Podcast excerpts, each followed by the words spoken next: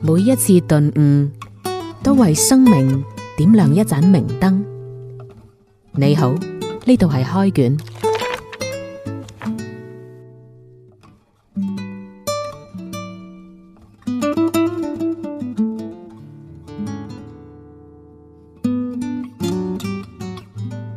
歡迎收聽開卷，呢度有梁浩明同埋黃嘉欣啊！啊，浩明啊，每到十一月份呢，都會係有廣州好多嘅學校啊，嗯不約而同咁揀啊呢個月校慶嘅，你有冇發現？有好多名校同埋我嘅母校， 係將名校同我嘅母校截然分開啊！都係都係呢、個呢兩個月校慶， 十一月份嘅好多都係名校嚟嘅，好係啊係啊，咁啊，我有一我誒、呃早幾日咧，我問我爸爸啊，你嗰個年代係咪即係突然間好多學校十一月份突然間起晒起身咧嚇？係喎啊點解咁多學校十一月份校慶嘅咧？咁係喎點解我又冇問，我又冇呢個問題，但我心中隱隱覺得總係有個問題喺度。 係咯，即係幾廿年前你見到啊嘛，咁係咪即係嗯係啊嗰個嗰某年嘅十一月份間間喺度起學校咧？係啊我老豆話唔係，即係邊有咁天真啊？佢話因為十一月秋天係豐收的季節，哦，咁啊，而且個天涼浸浸啊嘛，啊係嘛？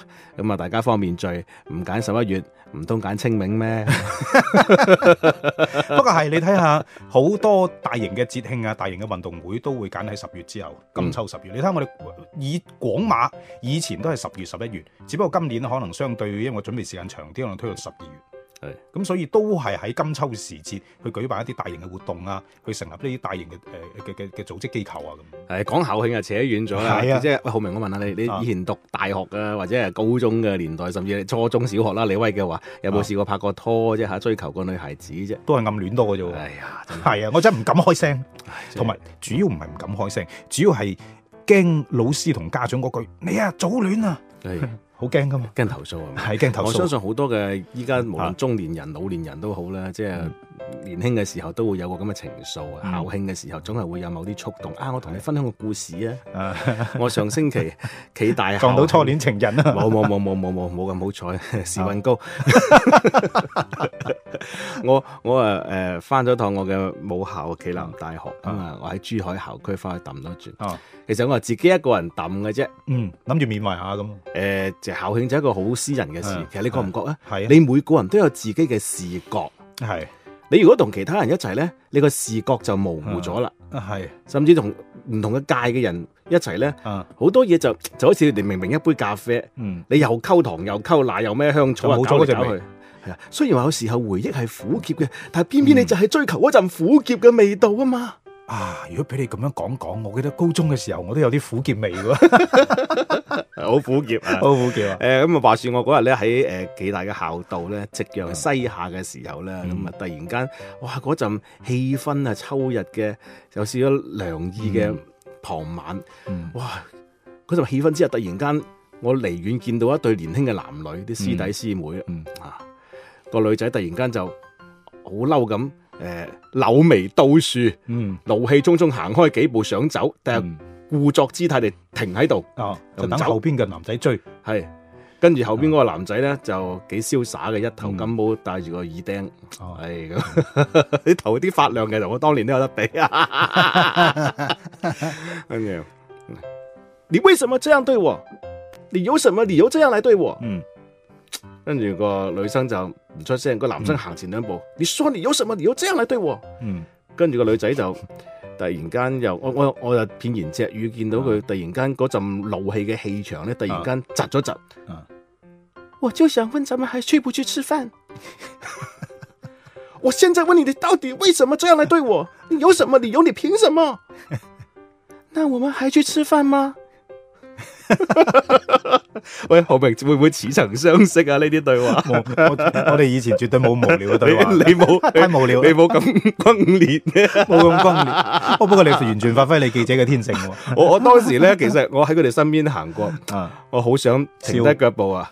哎，好了好了，你吵這沒意思哎，快點去對啊吃飯吧。就是屁大一哎點來，事，咱我咱咱啊嗯，哥，我請你們一起去吃三個人的晚餐。 唔好聊呢啲是非啊！嗯係咁，即係呃誒嗰一幕似曾相識，嗯跟住咧令到我係諗起好多誒大學嘅時候嗯嘅，甚至係好多朋友嘅嗯誒中哎學嘅時候嘅往事。嘅情史。三個人的晚餐。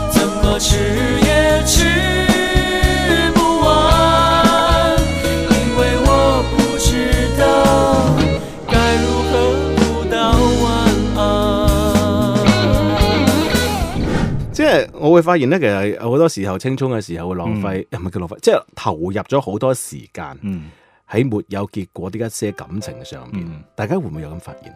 其實我最強烈嘅感覺呢，就係、無論係我抑或係身邊嘅同學朋友，佢哋都會有一個共同嘅誒誒呢個取向嘅、嗯一個共同嘅偏好。呢、個偏好呢，就係佢哋總係會去中意一啲能力比較高嘅、嗯表面比較冷淡嘅、嗯形象相對比較高大嘅。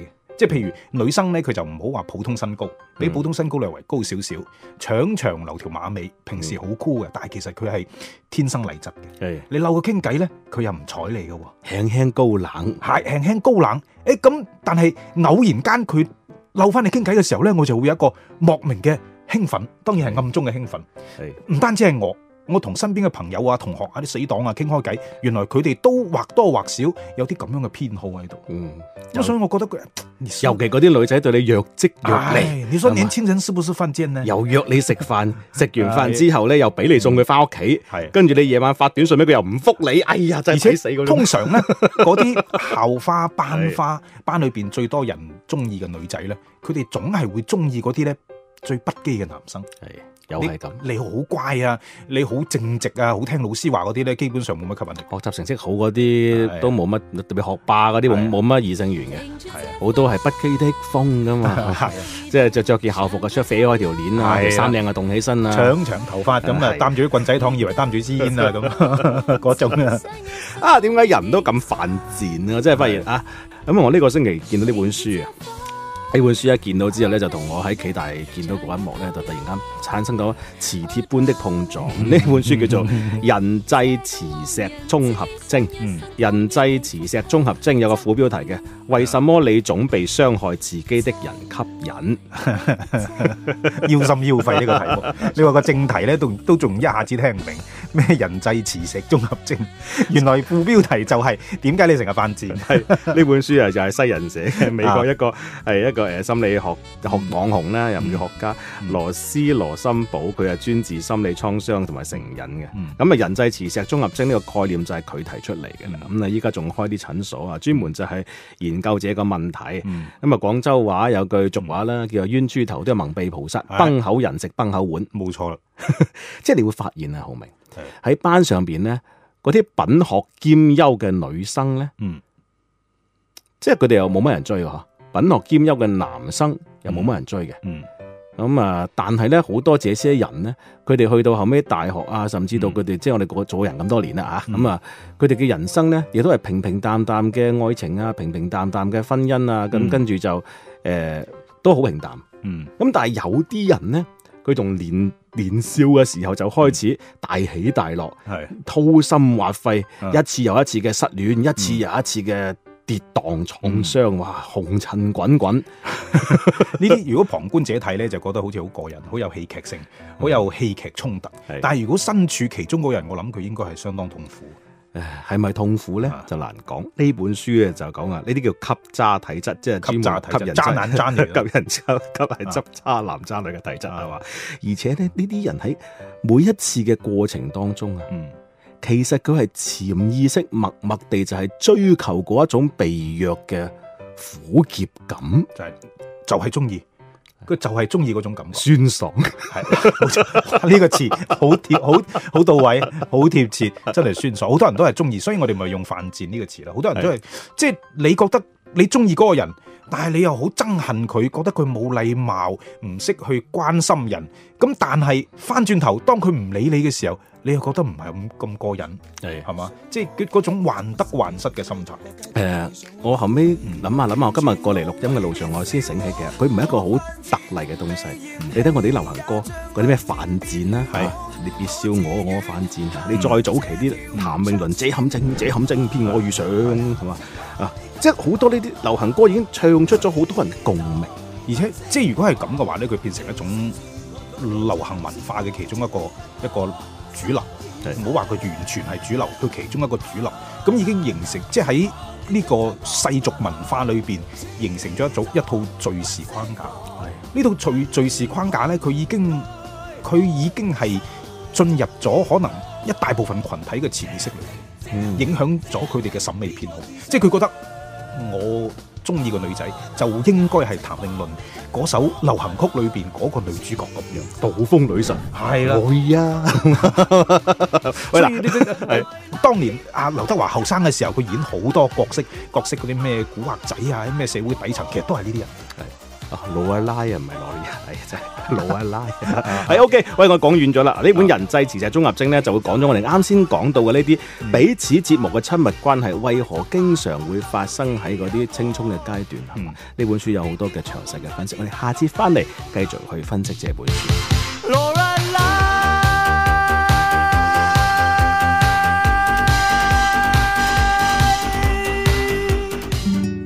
每一次頓悟，都為生命點亮一盞明燈。你好，呢度係開卷。翻嚟開卷，繼續會有梁浩明同埋黃嘉欣嘅。咁即係今日呢，從一個校慶嘅場面呢，我翻到自己嘅大學，見到啊嗰啲比我年輕廿年嘅師弟師妹，佢哋喺校道上面去一啲小紛爭、小風波啊，今天益風波，你對我已不錯。咁啊， 暴露年紀陰公啊，唔唔再講啊，唔再講啊，哎呀！ 有啲嘢係穿越周期，即係嗱類似呢種咁樣嘅情感偏好咧，佢係無論係五零後、六零後、七零後、八零後、九零後、一零零後，全部都一樣。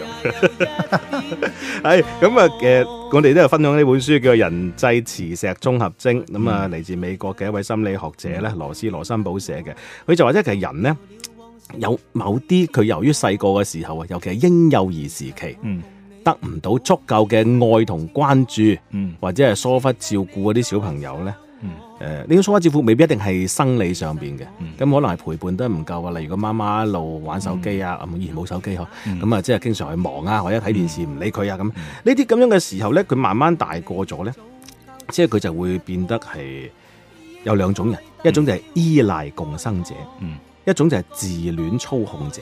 嗯依賴共生者咩意思呢？即係嗰啲有啲有時啲細路仔好乖嗰啲小朋友啊，咁啊成日做錯咩俾爸爸媽媽鬧啊打啊咁，跟住佢就會表現得好討好爸爸媽媽，嗯，變成咗一個老師都覺得係乖小朋友，討好型人格。係咁啊佢會變咗依賴共生者。嗯哇！所以佢喺慢慢成長嘅過程當中呢，有時遇到一啲操控佢 PUA 佢嘅人嘅時候呢，特別中意，佢喚起咗佢嗰種，即係喚起咗佢以前內在嗰種誒。呃誒、嗰種情感嘅確定性，係會即係佢，因為佢每次表現成咁，就會得到父母嘅關注與肯定。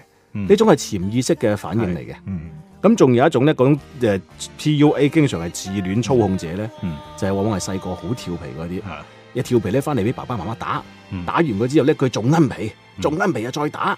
嗯哎呀，咁啊呢啲慢慢又從另一個側面咧鍛鍊佢成為咗呢種係操控人嘅。嗯，即係所有嘢都係從細個開始，尤其可能係會從零到四歲呢個階段，對呢種性格嘅形成係有好大嘅影響。係上面呢一段就係呢本書嘅核心內容嚟嘅。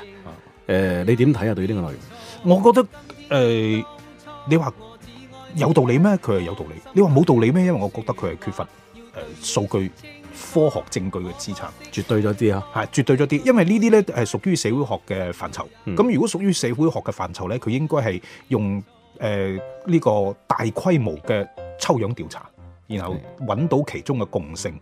咁當然啦，佢呢個係西方人啦、美國人啦，佢、研究嘅個案可能都係基於佢自己所在嘅嗰個社會群體同埋嗰個社會特性。咁誒、呃如果佢要更加可以信服到令人信服嘅話呢，我覺得佢應該從心理嘅層面進入生理層面，即係話而家有好多誒、呃心理學，即係而家應該講係流行嘅心理學派，應該係行為心理學，就係、你通過對人嘅大腦嘅唔同區域嘅分析，從而得出一個結論就係、原來佢嘅心理狀態係受到大腦生理結構嘅影響，即係我會更加信服呢一派嘅。佢冇呢種咁樣嘅研究，係嗯咁而且我哋早排一個節目，我哋其實都會有傾過所謂原生家庭，佢可能係一個偽命題啦。係你點樣睇看待這段經歷，嗯佢可能比佢造成嘅東西更重要。係咁啊，同呢個書俾出嚟嘅嘅講法有少少嘅衝突。咁然而，即係其實我再比對翻啊，我身邊都有一啲成長咁多年，情緒好穩定。嚇即係處事處變不驚，係情緒好穩定嘅係同學，成長到咁多年，佢哋都會喺各方面取得一定嘅成就，嗯家庭又好和睦。而呢啲同學呢，我亦記得我回憶翻我細個去佢哋屋企玩嘅時候咧嗯，佢哋嘅爸爸媽媽都係好融洽、嗯客氣、禮貌嘅。嗯，即係完全係你會覺得係一個即係好人，係就是一個好人，對佢嘅孩子好嘅同時，我去到嗯都會對我好好，嗯又攞糖出嚟俾我食啊！嗯咁啊，又即係總之係好體面嘅一個家庭。係我諗起一句好名言啊，唔知邊個講嘅，即係幸福的家庭大體相似。不幸的家庭各有各的不幸，係啊， 你覺得？係啊，誒呃咁呢本書咧，佢就好，我就輕輕覺得佢絕對咗啲係模型化咁將人分為咗，即係經常係誒俾人 PUA 嘅受害者啊，嗰啲經常唱嗰啲犯賤情歌嗰啲受害者咧，叫做嗯依賴型共生者。佢哋如果離開關係咧，就會係冇咗自己存在嘅價值。嗯佢哋沉溺於自己嘅關係當中咧，就會係喺關係中有一種深刻而病態的熟悉感。嗯啊，咁啊，另外一種咧就歸為呢個操控者，我覺得呢個會太絕對。嗯你會唔會覺得其實浩明每個，即係我哋遇到唔係每個，好多人身上嗯都係這兩者嘅複合體，啊，科學睇冇錯。邊個多啲，邊個少啲咁係啊解？嗯佢既有 A 又有 B。咁你話如果即係其實有啲人咧，佢可能係跳出咗呢個框框係，啊即係好可能佢之前係中意俾人 PUA，嘅但係可能喺佢嘅整個成長過程裏邊，佢受到某種事情嘅影響，因為某種行為改變咗佢自己嘅心理狀態，所以佢會跳出咗呢個框框，亦嗯都有呢啲人存在。有，例如即係有啲不破不立嘅，例如我以前認識嘅就嗯係有有個同學，佢高三考到好差，嗯考差咗嗯，跟住後尾復讀高四，嗯讀完之後考得好好，嗯咁啊離開咗廣州，去咗北京讀讀書，咗之後漂泊咗好多年啦。嗯咁後尾又變成咗一個好穩重同埋好深沉、嗯唔點出聲嘅人，嗯係咁啊，都會有咁樣嘅。咁啊，正如呢呢本書所講咧，即係要改變呢種所謂嘅誒自己性格嘅缺陷啊嗯，就不破不立。咁有時真係五勞七傷嘅。咁啊，但係成長的心啊，總需碎一碎。嗯，我覺得咧呢本書俾我嘅啟發咧就係、首先第一，為人父母嘅一定要注意對呃小朋友嘅嘅嘅嗰個關愛，要注意控制情緒，唔好將自己喺家庭以外嘅情緒帶翻去家庭，影響家庭嘅成員，影響你嘅伴侶，影響你嘅小朋友。咁此其一，其二咧就係、其實有好多嘢咧，人係好難控制嘅，人係情感嘅動物。咁你真係發咗脾氣就發咗脾氣，但係發個脾氣可能係無形中影響咗你嘅小朋友嘅成長。咁呢個都已經過去啦。咁點辦呢？咁我哋應該係有啲咩應對嘅策略呢？譬如誒，呃零、到四歲改變唔到啊嚇，已經過咗啦。咁四到誒六歲學齡前，我哋應該點樣去對待？又或者六歲到到入初中之前，即係小學階段，我哋應該點樣對待？應該提醒我哋為人父母嘅，就係、要注意有呢種人際磁石綜合徵嘅存在。係然後觀察下自己嘅小朋友，即係當然我哋呢個為人，即係作為一個一個小朋友嘅爸爸，我嗯更多會從呢個角度去考慮。其實如果錯過咗，我覺得一樣嘢，看見就是力量。嗯，你首冇先錯嗯俾佢知道咗有咁樣嘅情況，即係你今天如果為那個女孩要生要死、呼天搶地、一而再、再而三咁樣去被佢傷害，嗯，可能係因為咁，係可能因為係我照顧不周，係係嘛？係我哋揾到呢個根源，其實它並不是那麼重要。你要嘅可能你係想要翻我當時缺失咗俾你的愛。啊，呢個第一性原則啊。係咁仲有一樣嘢，我覺得就係誒誒，無論小朋友抑或係成年人，唔好過於沉浸喺自己中意嗰個區域裏邊。即係我哋之前講嚟講去嘅嗰個概念，就係跳出舒適圈。嗯，不斷去做一啲唔同嘅嘢，你去經歷一啲你自己從來未經歷過嘅嘅嘅環境。其實呢啲經歷我發覺有時候呢，即係如果作為一個青少年人嘅時候，啊佢嘅父母一齊參與啊，嗯係會俾到呢個青少年嘅孩子好大嘅確定感。嗯，可以令冇佢錯哋誒離開嗰一段係佢哋自己追尋嘅病態關係。係，係我哋變成一個育兒節目。但係我我，因為我 諗起啊，有馬克李維有本小説啊叫做《那些我們沒談過的事》，啊之前好出名。當中有一句説話，好當時我見到好好 sparkling 嗰個閃啊火花閃，冰係佢話誒年輕時我們常常曾深愛一個人，嗯定唔知莫名其妙地深愛一個人，嗯到頭來才發現原來是我們太愛自己。嗯馬克李維嗰本書。係同今日誒呢個人際磁石綜合徵係比較相似嘅。嗯，即係任任何你嘅你所對住嘅任何嘅一個對象，嗯其實都係你自己嘅一面鏡子。係啊，你你個人係點樣，你自然就會群埋一啲同你相近嘅人。係崩口人與崩口碗啊嘛，係所以如果當喺一個人我哋回口慶回到學校，回想係當初當初的情傷的時候咧，不妨對比下今天我仲會唔會咁？如果仲係咁啊，真係比較失敗嘅。咁 要咁走係要走出這種要成長離開這一種心喂境人嘅。有一種好處咧，就 係佢經歷得多、睇得多嘅時候，佢望翻轉頭就會成熟，係佢嘅視野會更加闊。咁你即係好似你翻到去母校嘅時候，見到嗰對時候年青喺度耍花槍嘅時候，你就會覺得唉，屁大一點事，嗱嗱聲食飯咪解決問題係啦。面對當年情，真心説句，祈求完全原諒我當初的不對。 又暴露年紀啦，係啊好啊！呢本書係人際自制綜合征介紹，呢度下期見。面對當年情，真心説句，祈求完全原諒我當初的不對。在你離開的一刻，説出情深的一句。面中唔中意我哋 à, 啊？下載花城 FM 重溫開卷往期音頻啦！說句祈求完全原諒我當初的不對，在你離開的一刻，說出情深的一句，